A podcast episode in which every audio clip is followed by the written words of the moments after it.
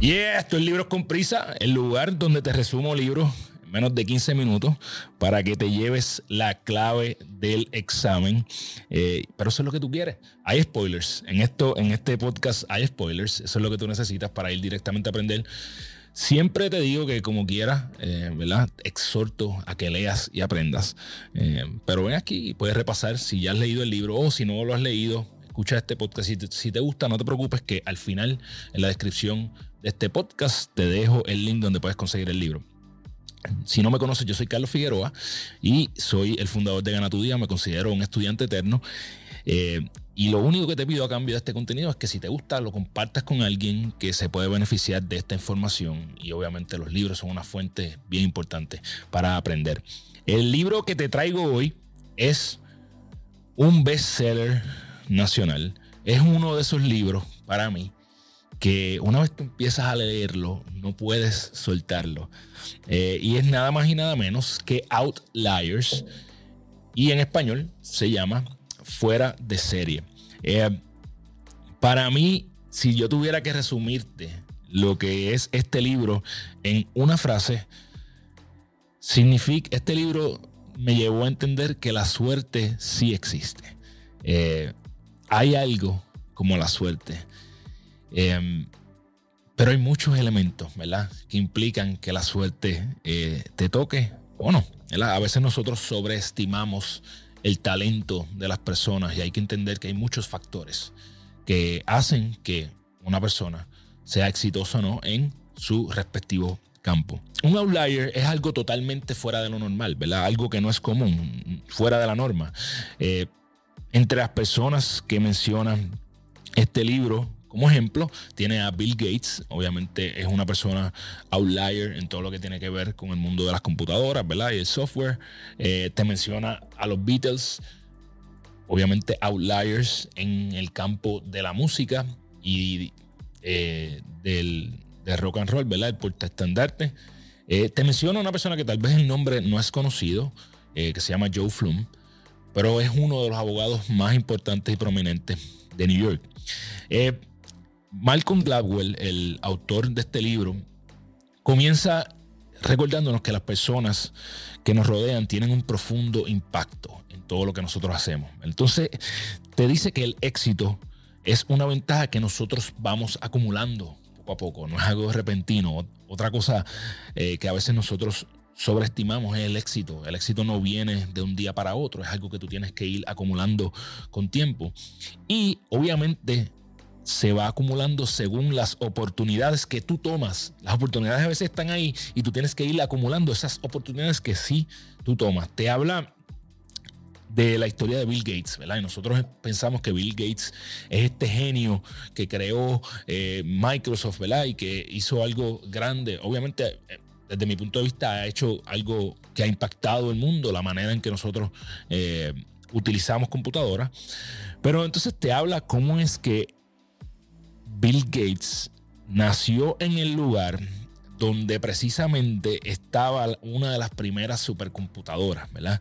Y que él tuvo la oportunidad de ir a practicar programación desde bien pequeño. Entonces, nuevamente, tuvo la suerte hay que llamarlo así, de que nació en el lugar donde estaba esa computadora, pero al mismo tiempo esa oportunidad que se le apareció la aprovechó para practicar y practicar. Y esto nos lleva a algo que es la famosa regla de las 10.000 horas, ¿verdad? Y esta regla viene de un psicólogo ah, americano que se llama Anders Ericsson, eh, que es el creador de lo que nosotros conocemos como eh, deliberate practice, ¿verdad? O práctica deliberada. Y es que es una práctica enfocada. Entonces, esas oportunidades nosotros tenemos que utilizarlas para alcanzar 10.000 horas. ¿Qué significa las 10.000 horas? Básicamente que para tú alcanzar expertise, lo que Robert Greene le llama mastery en su libro, tú necesitas acumular 10.000 horas de práctica, ¿verdad? Hay diferentes eh, opiniones con respecto a esta regla, pero básicamente esas 10.000 horas más o menos se, se llegan entre 7 a 10 años, mientras tú estás constantemente practicando esa disciplina que tú quieres, en la cual tú quieres ser mejor. Así que ten en mente que si tú quieres alcanzar el éxito en algo, tienes que acumular tiempo. Jim Quick dice que no son necesariamente horas, sino que son 10.000 eh, intentos, ¿verdad? 10.000 interacciones. En fin, cuando empiezas a, coger las personas y, y las diferentes outliers que él utiliza en el libro de ejemplo, te dice que los Beatles, la distancia entre que ellos fueron de una banda promedio a un éxito eh, internacional fue 10.000 horas de constante práctica y te habla de cómo los Beatles estaban en un club eh, que ellos tocaban básicamente todos los días, todo el tiempo estaban tocando y obviamente por esa intensidad de práctica fue que los convirtió en un boom a los 10 años de comenzar. Las oportunidades tienen mucho que ver con tu geografía, ¿verdad? Eh, en el caso de Gates, lo expliqué ya la, la, la escuela donde él estaba. Así que hay que entender que no todo el mundo va a tener las mismas oportunidades según donde vivan. Tú vas a tener unas ciertas oportunidades que otras personas no van a tener y viceversa. Eh, nosotros también subestimamos no solo el talento, sino que el coeficiente intelectual. Y algo importante que este libro te lleva es que hay un cierto grado de talento, ¿verdad? Que, que tú puedes tener natural. Entiéndase, si tú juegas en la NBA, pues yo, por ejemplo, mido 5'10, eh, pues yo no tengo naturalmente una estatura que me puede ayudar a entrar ahí. Además del talento, eh, soy un bacalao en baloncesto, son otros 20 pesos. Pero el punto es que ya llega un punto donde la estatura deja de ser eh, un factor determinante, ¿verdad? Si tú mides, ya básicamente cuando tú llegas a los 6'5, ya de ahí en adelante no tienes una ventaja sobre los demás. Eh, lo mismo pasa con el IQ, el coeficiente intelectual. Tú, cuando llegas a un coeficiente intelectual de más de 140, 150, ya de ahí en adelante tú puedes tener 195 de coeficiente intelectual, pero eso no te hace mejor. Entonces yo creo que es importante eh, entender que sí, el talento ayuda hasta cierto punto, pero de, ahí en adelante volvemos a lo que es la iteración, la práctica, constantemente estar metiéndole duro a lo que tú quieres desarrollar. Bien crucial, otra cosa que me hizo entender este libro es que nadie lo logra solo. Tienes un montón de personas que, eh, ejercen una influencia en todo lo que tú logras, tu familia o tu pareja o tienes un mentor, siempre hay alguien adicional que hace que te, te, puede ayudar o desayudar a lograr aquello que tú quieres. Así que es bien importante, él eh, te vuelve a hablar del ambiente, ¿verdad? La gente que te rodea es crucial, eso siempre lo hemos estado hablando. Entonces, algo que añade Gladwell en este libro es que las cosas que hacen que tu trabajo tenga un significado son estas tres. Primero, ¿Cuánta autonomía tienes? ¿Cuánta libertad? ¿Verdad? ¿Cuán flexible es este trabajo que tú haces para, en, términos de darte la oportunidad de tú crear? Eso es algo que hace que el trabajo tenga significado para ti. Eh, la conexión que tienes con este trabajo, ¿verdad? La conexión entre el esfuerzo que estás haciendo y la recompensa que estás recibiendo. Entonces, eso es otra cosa que hace importante que tu trabajo se sienta importante, ¿verdad? Si tú tienes que tú estás haciendo un esfuerzo bien cabrón, pero no estás recibiendo recompensa, pues obviamente esto no es algo que te va a llenar. Y por último, eh, ¿cuál es tu dominio, verdad? cuán bueno eh, o buena eres en lo que estás haciendo. Si tú te sientes que tú eres un bacalao en lo que estás haciendo, no vas a poder encontrar el significado en lo que haces.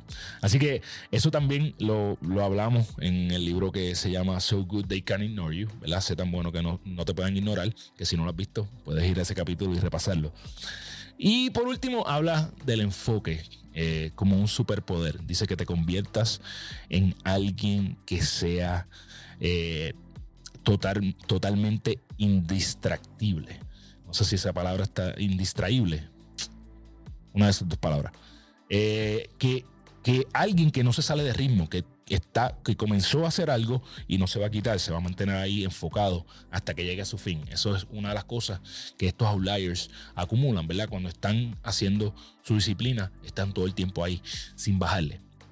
Entonces, para tú convertirte en un outlier, asegúrate de que remueves todas las distracciones que no te permiten serlo. Mantente enfocado y enfocada.